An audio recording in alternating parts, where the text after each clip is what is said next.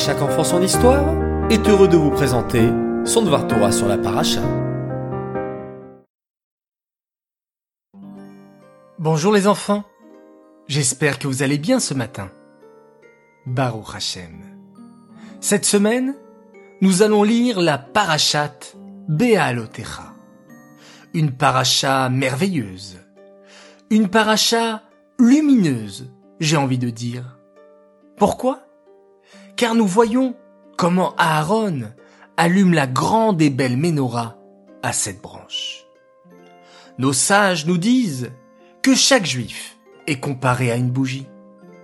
Kiner Hashem, Nishmat Adam. Dans une bougie, il y a le corps de la bougie et il y a la flamme. Tout comme chez l'homme, nous avons le corps et la neshama. Il y a trois différences entre la bougie et sa flamme. La bougie se consume et diminue vers le bas, alors que la flamme est toujours attirée vers le haut. Pareil, notre corps désire des choses terrestres, matérielles, et notre neshama veut s'élever vers le spirituel.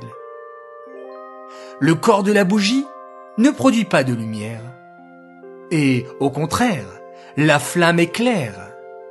Notre corps aussi ne ressent pas la présence lumineuse d'Hachem, alors que notre Neshama, oui.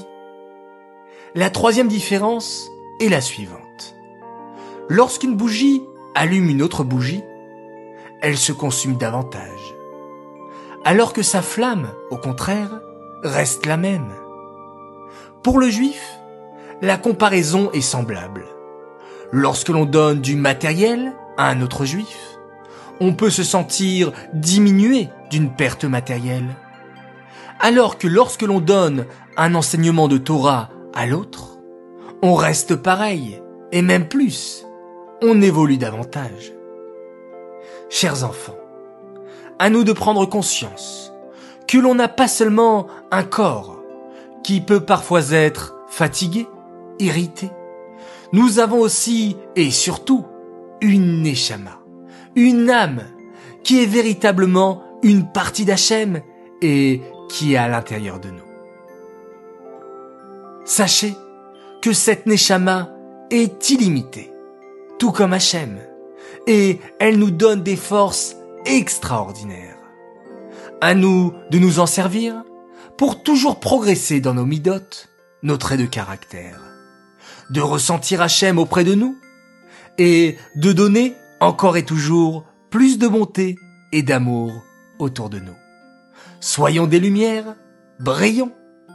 Ce Dvar Torah est dédicacé, les Nishmat, Avraham Ben Esther, Alava Shalom.